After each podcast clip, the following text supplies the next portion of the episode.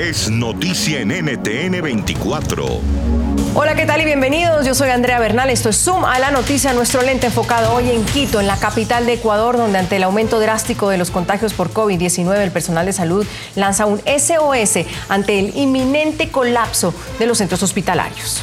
Quiero darle la bienvenida al vicealcalde de Quito, nos acompaña Santiago Guarderas. ¿Qué tal, eh, vicealcalde? Gracias por estar con nosotros. ¿Qué le pueden decir desde el, el gobierno local y las autoridades en este momento a un ministro que dice que no haya drama con la situación que está viviendo Quito, eh, vicealcalde. Bienvenido.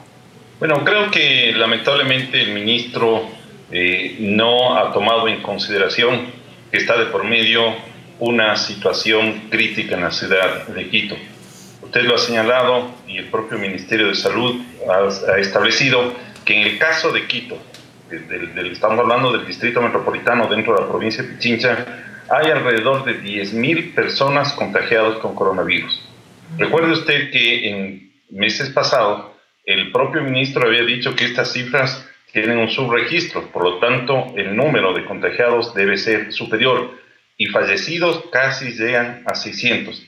Del 12 de julio, el COE confirmó que ha habido un incremento del 151% en el total de contagios desde que eh, Quito pasó al semáforo amarillo.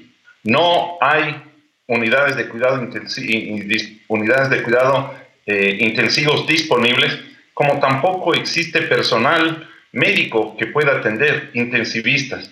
El municipio ha proporcionado en ayuda al Ministerio de Salud un centro temporal en el Bicentenario con 200, 370 camas, de las cuales haya podido habilitar alrededor de 120, pero es para atender a pacientes con síntomas leves o moderados y aquellos pacientes que estuvieron en los hospitales y que están realizando eh, ya su periodo de convalecencia. Pero no es un, centro que permita atender a enfermos con situaciones eh, con síntomas de gravedad y que tampoco puedan utilizar estos respiradores mecánicos.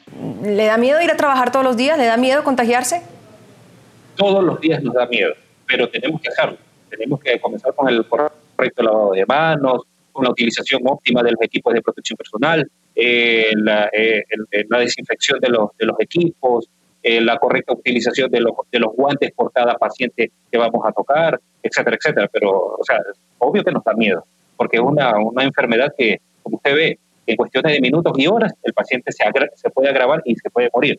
Pero nosotros, eh, eh, con el altruismo que nos caracterizan los, los ecuatorianos, tenemos que darle el apoyo a los, a los hermanos quiteños. NTN 24, el canal internacional de noticias con información de interés para los hispanos en el mundo.